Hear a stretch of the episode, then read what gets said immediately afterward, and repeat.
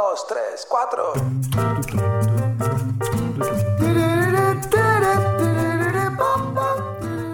Pensar afuera de la caja. Esa es la premisa el día de hoy. Vamos a tomar un negocio, un negocio que puede ser el nuestro, que puede estar en nuestra ciudad, que puede ser de un amigo y lo vamos a dar vuelta. Lo vamos a analizar, lo vamos a dar vuelta como una media y vamos a, de alguna manera quizás disruptiva, intentar que ese negocio mejore.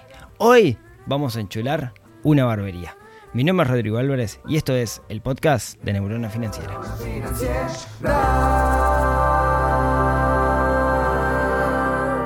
Muy buenos días, tardes, noches para todos. Bienvenidos al episodio número 283 del podcast de Neurona Financiera, ya en la bajadita del año.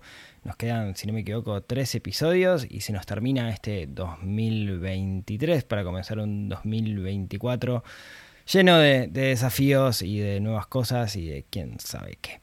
Hace un tiempo hice eh, un episodio que se llamaba Enchúlame el negocio y hablaba de cómo mejorar eh, el negocio de un jardinero.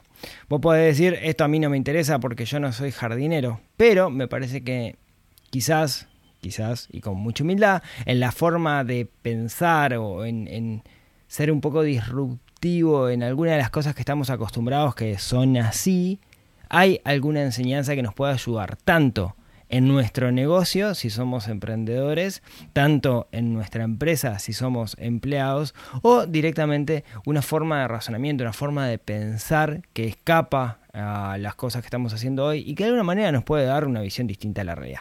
Hoy vamos a enchular, y el término enchular viene de un programa que era Enchulame el carro, si no me equivoco, que era de tunear autos, ¿sí?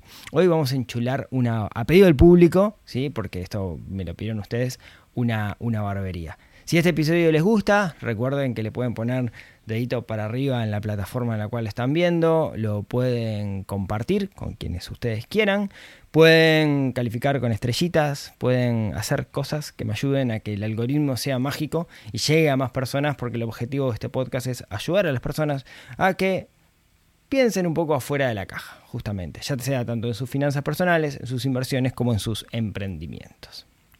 Dicho esto, vamos a enchular el negocio de la barbería. Y si me quieren hacer llegar negocios, si este episodio les gusta y me quieren hacer negocios para, eh, me quieren hacer llegar negocios para enchular, recuerden que una vez por mes vamos a estar tomando uno de estos negocios y vamos a, de nuevo, ponerlo bajo el tamiz de pensar afuera de la caja. Dicho esto, vamos a empezar a hablar del negocio de las barberías. Em, algo interesante con esto es que el negocio de la barbería creo tiendo a pensar que está como de moda. ¿A qué me refiero con esto? Antes estaban las viejas y queridas peluquerías de barrio, en la cual mm, los otros, los hombres, y acá voy a estar hablando en particular de, los hombres, eh, nos íbamos a cortar el pelo. Hoy quizás haya muchas más que antes, o al menos la percepción es que hay mucho más que antes. Ejemplo práctico, cuando yo me mudé a esta ciudad, había tres peluquerías de hombres y hoy creo que cuento 10 o 15 barberías. Muchas las veo abrir y cerrar rápidamente con la inversión que implica colocar el local. Eh, tengo la leve impresión, y esto no lo tengo confirmado, de que algo que está pasando es que se está transformando como una suerte de cancha de pádel de su momento o videoclub de su momento. Me explico. Siempre en cada época de la historia hay negocios que tienen como un boom. Fueron las canchas de pádel en su momento, cuando yo era hace 30 años, digamos, no ahora el pádel que tuvo como un como que renació, pero en su momento ah, salían canchas de pádel por todos lados porque era como el negocio de las canchas de pádel, ¿sí? Eh, después desaparecieron y se transformaron en otras cosas. Eh, antes eran los videoclubs, había videoclubs por todos lados, los videoclubs vino la tecnología y, los mató.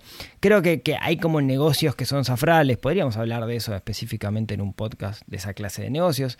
Y me parece o tengo la impresión que con las barberías está pasando lo mismo. Y eso creo que está asociado con un fenómeno, y es el fenómeno de que hacer un curso de peluquero, de cortapelo, es un curso corto. ¿sí? Creo que rápidamente uno puede hacer un curso. Y de hecho, la vez pasada fui a cortarme el pelo una peluquería. Cuando me había mudado por acá, me puse a hablar con el peluquero, un muchacho muy joven, y me dijo: No, yo en realidad quiero hacer otra cosa, no sé qué, no sé cuánto, pero hago esto porque es una salida laboral rápida. Porque hice un curso rápido y ahora eh, conseguí trabajo en una, en una barbería. De hecho, ya el concepto de barbería y ahora nos metemos un poco en eso, es un poco más amplio que el concepto de peluquería. No, no, no solo porque te corto la barba, que es lo que debería ser una barbería, sino porque está quizás asociado a que ahora el hombre se cuida un poco más. Pero ahora después nos metemos en, eso. Entonces, me parece que algo que está pasando es que los peluqueros, quienes cortan pelo, los cortapelos, hay muchos que... Eh, no, quiero sonar hiriente con esto, pero que en realidad no tienen mucha experiencia y que básicamente los cortes de pelo los sacan todos iguales, ¿no? O sea, vos te parás en la puerta una de estas peluquerías donde quienes están atendiendo son de repente gurises jóvenes y ves salir a todo el mundo y lo ves salir con el mismo corte de pelo, ¿no? Maquinita, a los costados ahí atrás, tipo el fade que le llaman, arriba un poquito más largo, quizás con tijera o quizás con, máquina y eventualmente algún dibujito de un rayito Harry Potter, yo qué sé, lo que sea. Está bien, es una salida laboral, no hago un juicio de valor con respecto a esto, pero una de las cosas que tiene es que se transforma la barbería en un commodity. Cuando decimos commodity, me decimos en algo que no tiene un valor agregado con respecto a su competencia, que básicamente son todas iguales. Es lo mismo para mí una barbería acá que una barbería allá. Quizás eso explica por qué muchos de estos negocios abren y al tiempito cierran, ¿no? No tienen un valor diferencial. Es lo mismo para mí cortarme el pelo acá en la esquina, tratar los peluqueros saben hacer los mismos cortes de pelo. Entonces no se genera un vínculo con el negocio, no se genera un vínculo con el local y eso termina repercutiendo en que yo mm, sea lo mismo para mí ir a una ir a otra. Entonces quizás termino eligiendo por precio. Y siempre que en un negocio yo elijo por precio, en el largo plazo me va a ir mal. ¿sí? Comilla, comilla, digamos, no, seamos generalistas. En el caso de una barbería, si yo voy por precio, y bueno, está, me voy a tener enloqueciendo trabajando y mis márgenes van a ser pocos. Entonces, lo que vamos a hacer es si yo tuviera que poner una barbería mañana, ¿qué cosas pensaría de nuevo bajo el, paradigma de pensar afuera de la caja? ¿Tengo certeza que esto funcionaría? No, no tengo, pero es lo que yo haría. ¿sí? De hecho, esta es la segunda vez que hablo del negocio de la peluquería. En el episodio número 44 del podcast, ¿sí? Eh, hablo de, un negocio de una peluquería que yo conozco, que queda en Montevideo, eh, se llama Único Peluquería, queda por ahí por, por España, si no me equivoco, eh, que es de, mi amigo Nico, con quien me corté el pelo mucho tiempo, que es, es un gran ejemplo de cómo hacer un buen negocio. ¿sí? Es un gran ejemplo, pero por la impronta que él le pone. ¿sí? Además de que técnicamente, digamos, el tipo es un crack, estudiado en todos lados, etcétera, te sabe hacer de todo. Me parece que es muy buen ejemplo. Así que si quieren saber un poco más, capítulo 44, o vayan a cortarse el pelo con, con Nico, que si estás escuchando esto, Nico, gran, gran abrazo. Dicho esto, si yo tuviera una barbería, ¿qué haría? Bueno, yo creo que eh, me parece que el, concepto de barbería, por un lado, es, como muy genérico, ¿no? Eh, creo que, como siempre, la clave está definir nuestro público objetivo. ¿A quién le voy a hablar? Yo podría decir, bueno, es una barbería, le cortas el pelo a hombres. Bueno, pues supongamos que digo que sí, tal, le voy a cortar el pelo a hombres. No es una peluquería para mujeres, entonces hay un montón de quizás técnicas, estrategias, productos que no me voy a meter en eso y todo mi marketing y todo mi mensaje va a estar destinado a hombres, simplemente porque es mi negocio. ¿sí? Ahora, creo que es un poco genérico decir hombres, porque no tienen los mismos intereses un gurí de 17 años que uno de 24, que uno de 60. ¿no? Entonces, yo lo que voy a hacer es hacer una especie de estudio de mercado para ver a quién me voy a enfocar. Justamente porque cuando yo determino con a quién me enfoco, yo lo que puedo hacer es diferenciarme, por tener, tener un mensaje específico en vez de un mensaje genérico. Después vemos cómo hacemos ese mensaje, qué, método, digamos, de, de, publicidad utilizamos para llegar a ese público. Pero primero tengo que saber quién es el público. Si yo le hablo a los hombres, me parece que es muy genérico. Entonces yo lo que quiero hacer es buscar un nicho particular. ¿sí? Entonces creo que quizás una de las cosas, dependiendo de la zona donde esté, donde yo me puedo diferenciar, y es, es, una, digamos, pueden ser varias, yo voy a elegir esta, de nuevo, acá se trata de pensar afuera de la caja, y esto no es verdad absoluta, yo voy a elegir hombres, y en particular voy a elegir diferenciarme por la edad, y ahí va a ir mi mensaje. Si tuviera los resultados del último censo, que todavía no están al detalle, yo podría identificar el tamaño de mi público objetivo. Por ejemplo, si yo vivo en Piriápolis, podría identificar en la zona cuánta gente de tal edad hombre vive y cuántas mujeres. O cuántos hombres de tal edad mayor. Lo mismo si estuviera en Positos o en cualquier zona. Esa información, ese público objetivo, me puede dar una pauta de eh, a cuántas personas puedo llegar.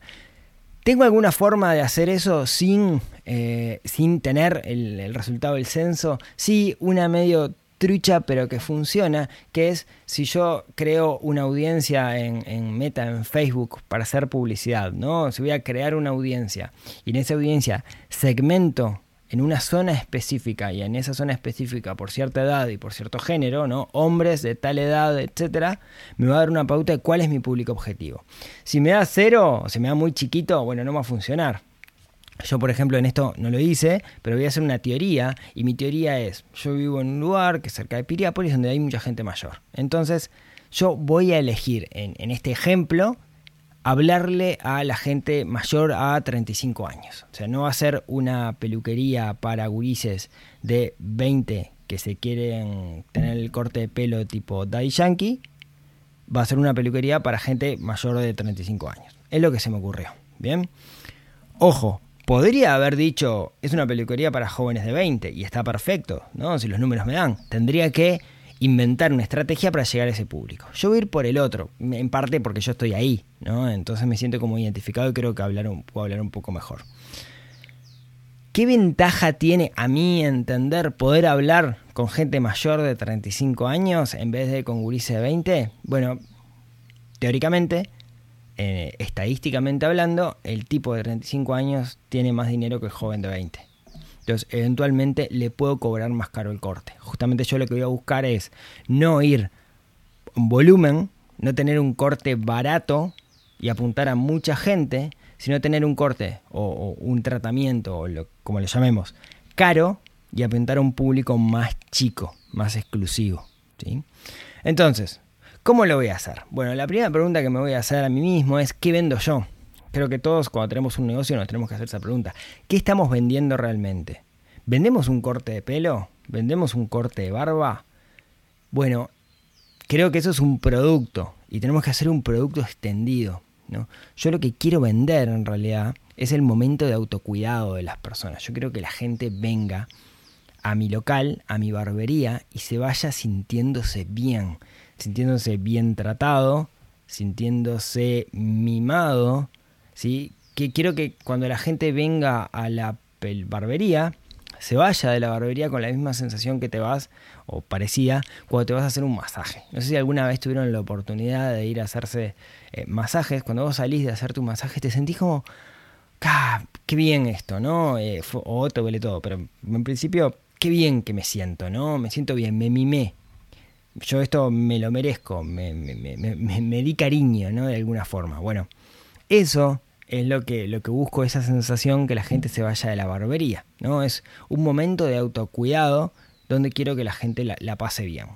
¿Cómo lo hago esto? Bueno, creo que para tener eso presente, cada uno de los detalles de interacción con el cliente son importantes. Desde que nos encuentra, desde que reserva la hora, desde que lo atendemos y desde el, la postventa, el después que lo, lo atendemos, ¿no?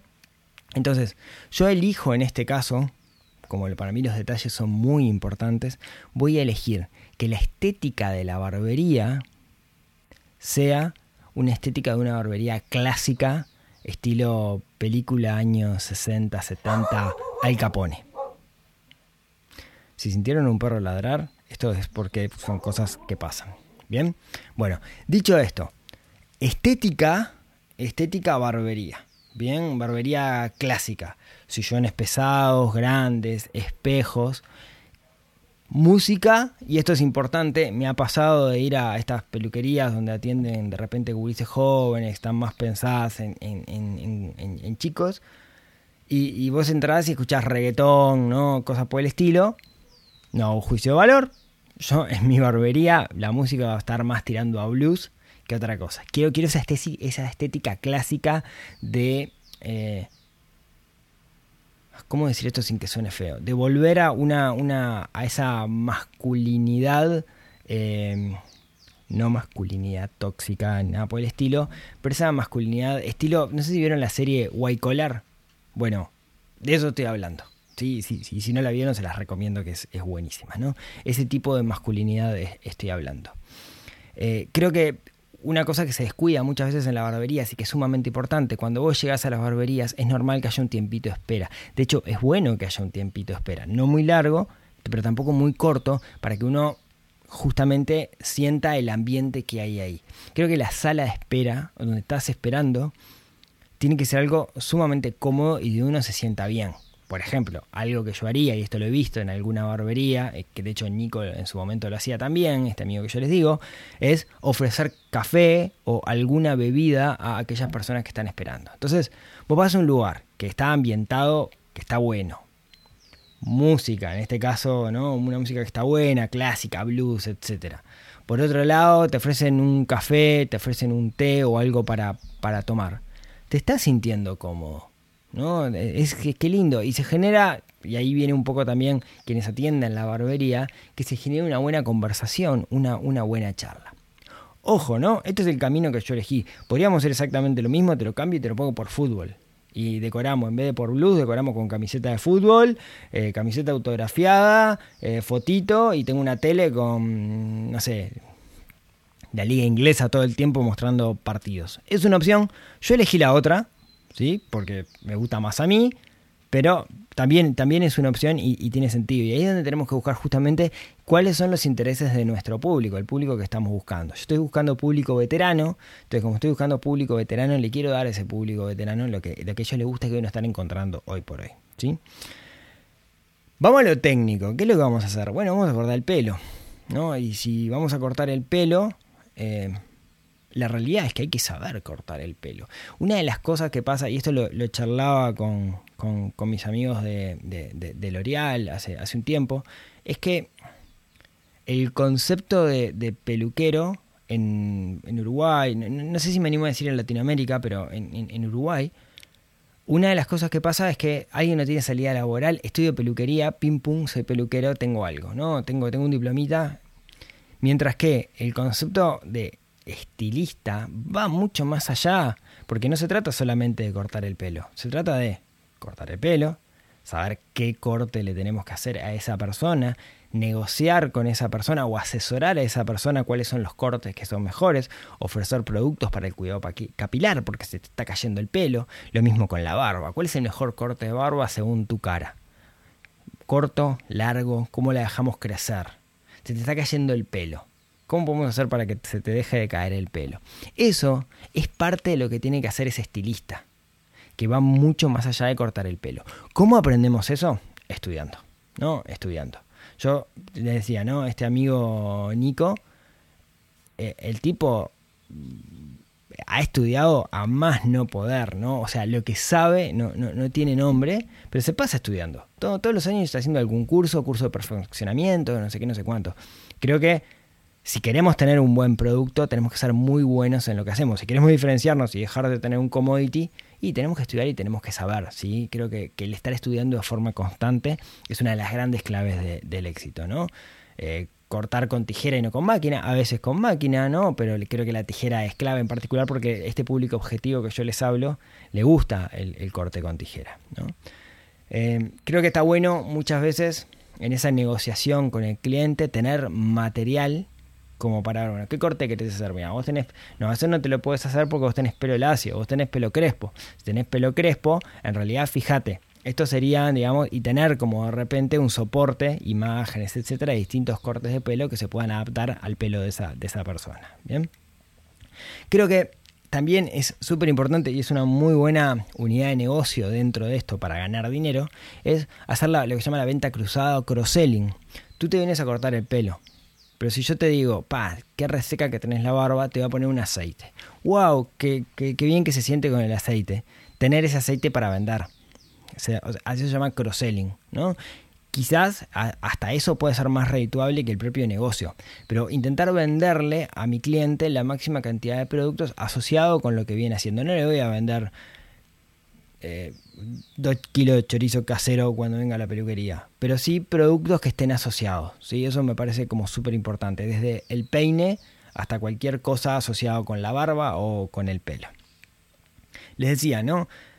Eh, otra de las cosas que me parece que es súper importante es conocer al, cliente. ¿no? Y, la realidad es que hoy yo voy a la peluquería y hoy no porque eh, ubiqué un, peluquero muy bueno por acá. Mati, si estás escuchando esto, si alguien te lo pasa, un saludo. Mati ni sabe que yo tengo un podcast.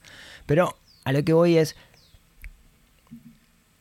creo que una de las, de las cosas que está interesante, una de las grandes habilidades que tienen los peluqueros es la de empatizar con sus clientes conocer a sus clientes, entender a sus clientes y sobre todo tener esa habilidad increíble de vos vas al mes y puedes continuar la charla que estabas antes. Para muchos eso va a ser natural, que el tipo se acuerde. Para otros no tanto. Y me parece que una cosa que está bueno es como profesionalizar el, conocer a los clientes haciéndole una ficha, ya sea con un sistema, una planilla Excel, un formulario de Google, Notion, no sé, lo que quieran, pero tener una ficha de cliente, donde tengamos un nombre, donde le pidamos la primera vez, ya seamos nosotros el peluquero, el, barbero o un asistente, pedirle sus datos, ¿no? Eh, eh, anotar esos datos, bueno, che, contame cuál es tu teléfono, no sé qué, no sé cuánto. Eso me sirve para varias cosas, ¿no? Eh, me sirve para hacer un postventa Fulano, hace una semana viniste a la peluquería y llevaste el producto para barba. ¿Cómo, cómo, te está yendo? ¿Tienes alguna duda? ¿Te podemos dar una mano? Ese mensajito de WhatsApp puede ser que vos pienses en ese peluquero como tu socio, digamos, ¿no? O lo otro, ¿no? Eh, fulano, mm, te recuerdo que mañana tenés una hora, ¿no? para justamente para evitar el, no show, y que la persona no vaya a esa, a esa reunión. De hecho, creo que uno de los grandes temas con la peluquería, y esto lo estaba pensando cuando armaba el episodio, es la interacción en el momento de pedir hora, ¿no? Si la peluquería es con hora, gran recomendación que sea con cita, le da como prestigio, ¿no? Si es con, con cita, creo que una de las cosas que está buena en esa, en esa peluquería es tener un sistema lo más automatizado posible para hacerlo. Entonces, la primera opción fue, bueno, usamos alguna herramienta tipo Calendly, eh, Google Calendar, para que las propias personas se puedan registrar. Yo les doy una página web y elegí tu horario. Eso es válido, pero también es lindo la interacción. Entonces, me parece que tendría que tener ambas cosas. Yo, por ejemplo, que soy un cliente habitual, me gustaría, tipo, desde entrar al, al, calendar, esto es algo que se puede hacer con Google Calendar, ¿no? Entrar al calendario directamente de la peluquería y ver las horas disponibles y seleccionar una. Ya está, pues lleno mis datos en un formulario y listo. Esta es una opción. La, otra opción es llamar por teléfono. Yo si llamara por teléfono igual tendría este soporte del calendario atrás para elegir la hora y hablar con alguien. Cuando hablas con alguien siempre, en principio, en particular la primera vez, siempre se genera como más empatía, ¿no? Está lindo, digamos, poder charlar con alguien, que me pregunte quién soy, qué es lo que estoy buscando, etcétera, etcétera. No simplemente voy a cortarme el pelo, ¿sí? Em, creo que todo esto, lo que yo busco es, le voy a dedicar más tiempo a cada uno de los clientes. No sé, cuando lo afeite le voy a poner una toallita calentita para que se le abran los poros, todo ese tipo de cosas. Le voy a dedicar un poco más de tiempo. Pero le voy a cobrar más. Porque quiero que cuando venga a la barbería se sienta como que se está haciendo un mimo a sí mismo. Yo me merezco esto. Y ese café, ese asistente que le toma la hora, eh, la buena decoración, y eso se lo tengo que cobrar. ¿Cómo se lo voy a cobrar? Y bueno, le voy a cobrar un ticket mucho más caro de lo que cobra la, la, barbería al lado. ¿Por qué? Y porque lo que busco es salir de la competencia y tener un producto que sea totalmente distinto. Menos público, pero le cobro más. Ese es un poco el, objetivo. ¿Va a funcionar esto? Bueno, no lo sé. Yo lo, haría así, si lo fuera a hacer. Lo, lo haría así. No tengo idea si, si, funcionaría, pero de nuevo, ¿no? Lo que apelo con estos episodios es que veamos una forma de pensar afuera de la caja, que veamos una forma de cómo nos planteamos un negocio, que quizás podamos utilizarlo el día de mañana para otras realidades. Si tengo una barraca, si tengo una ferretería, si tengo un almacén, si tengo un hábitat, si soy terapeuta, si soy agente inmobiliario. ¿Cómo podemos hacer las cosas distintas? Bueno, yo acá les tiré algunas ideas de cómo hacer algo distinto, porque esto que yo les conté básicamente nunca lo vi, ¿no? Entonces eh, creo que estaría bueno, bueno intentarlo. Si alguien abre alguna peluquería bajo estas premisas que le conté, eh, me avisa y me voy a cortar el pelo y, la barba sin, sin ningún problema. Espero que les haya sumado este episodio, que les haya ayudado a pensar afuera de la caja. Muchas gracias por, escucharlo. Recuerden que si quieren recibir una notificación en su correo electrónico de cada nuevo episodio, cosa importante en particular, si al final Spotify se va de, de Uruguay, se pueden suscribir en neuronafinanciera.com. No mando spam, simplemente una vez por semana mando un mail con algo para que reflexionen y por otro lado contarles del, episodio del, podcast. Muchas gracias por escucharme hasta acá. Eh, si tienen ganas, nos vemos, nos hablamos, nos escuchamos la próxima semana en otro episodio que ayude a desarrollar esa neurona financiera que nos puede servir para emprender mejor, nos puede servir para mejorar nuestras finanzas y al final del día nos tiene que servir para vivir una buena vida. Les mando un abrazo y hasta la próxima semana. Chau, chau.